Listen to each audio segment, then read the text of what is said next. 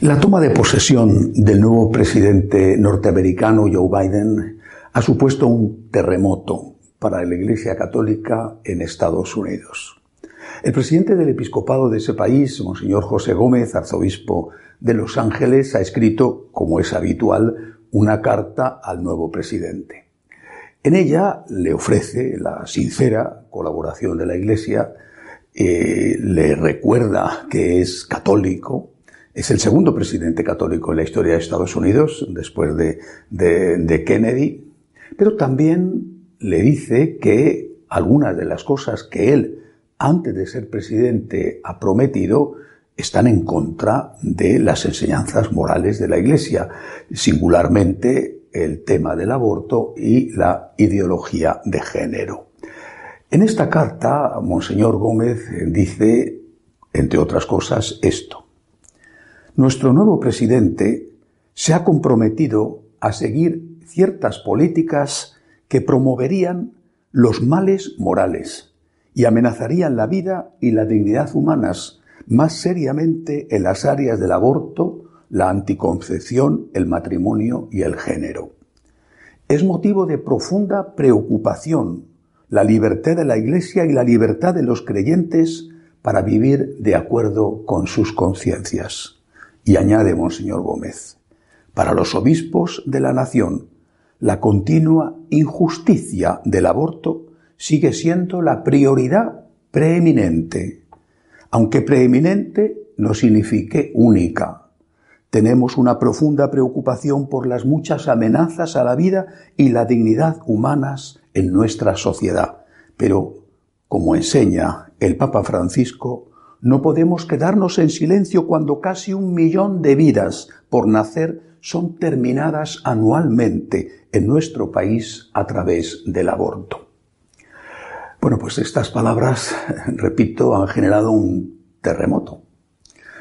Porque un grupo de obispos pequeño, pero significativo, encabezados por el arzobispo de Chicago, Cardenal Cupid, no solamente él, también el arzobispo de New Jersey, Cardenal Tobin, o el eh, arzobispo de San Diego, eh, han manifestado su, su, contrariedad y su oposición. El que más fuerte ha estado en sus declaraciones ha sido precisamente el de Chicago. Dice que esta carta es improcedente, que estas palabras sobre el aborto eh, no tenían que haberse dicho y dice que además no hay antecedentes de una cosa así y que se ha hecho sin consultar al Consejo Administrativo de la Conferencia Episcopal. Bueno, eh, en primer lugar, no tiene razón a la hora de decir que, que no hay precedentes, porque su predecesor en la Archidiócesis de Chicago, el cardenal George, eh, siendo también presidente del episcopado, eh, se encontró con que ganó las elecciones Obama. Y lo mismo que ha hecho ahora Gómez, a pocas horas de, asumir el mandato, bueno, pues eh, eh, eh, George, el cardenal George, le dirigió una carta a, Obama muchísimo más dura, muchísimo más clara y firme en el tema del aborto que lo que ahora ha hecho Monseñor Gómez. Por otro lado, eh, hay una, se creó una comisión y el obispo Gómez consultó a esa comisión para elaborar esa carta que recoge el sentir de la inmensa mayoría de los obispos norteamericanos. Además, se la hizo, mm, la carta se la hizo llegar a todos los obispos antes de ser publicada e incluso se hizo llegar al Vaticano, que pidieron que esperaran un poco a su publicación para que primero fuera el Papa el que diera a conocer su saludo al nuevo presidente de Estados Unidos. Carta, la del Papa, por cierto, que hace referencia no directamente al aborto, pero sí de una forma bastante clara, aunque no lo mencione, porque dice, le pide a Joe Biden que defienda a los que no tienen voz. Y esto, esa petición de defender a los que no tienen voz, no se la hizo a Trump cuando Trump ganó las elecciones hace cuatro años y en cambio se lance a Biden. ¿Qué es lo que sucede?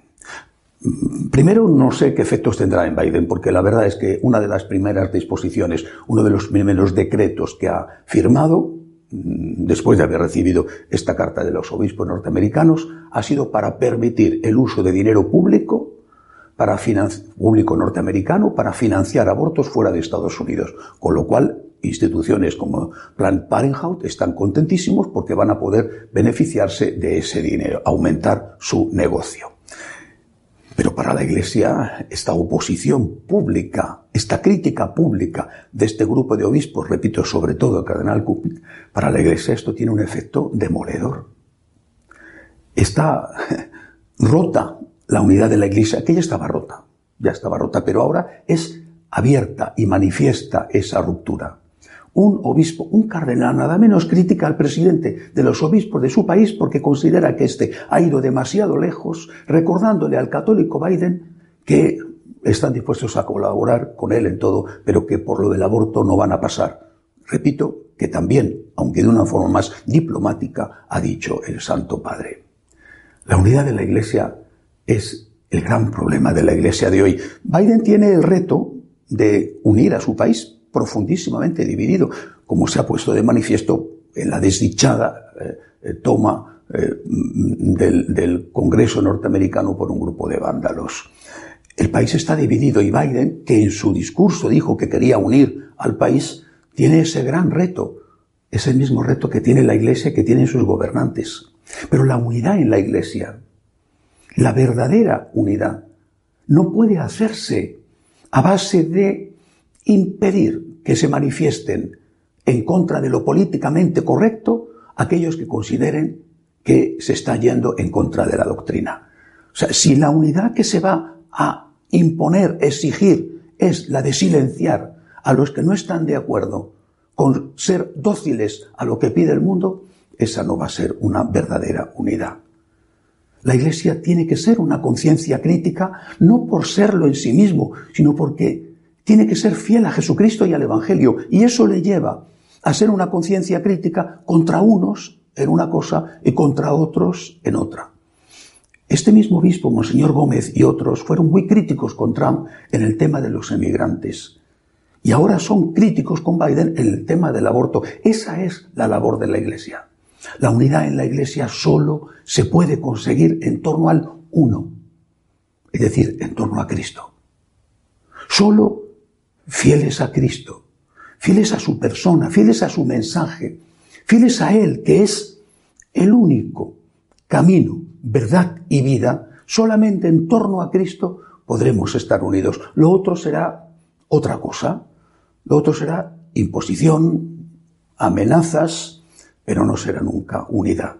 La unidad es imprescindible, hoy más que nunca, y no solo en Estados Unidos, repito, sino dentro de la Iglesia Católica. Es imprescindible, es la gran tarea, el gran reto del presente y del futuro, la unidad de la Iglesia Católica. Esa unidad no será posible a base de doblegarnos ante el mundo, de no poder decir nada que moleste a los que mandan, sino que solo será posible a través de la fidelidad a Jesucristo, el Señor, el camino, la verdad y la vida. Hasta la semana que viene, si Dios quiere.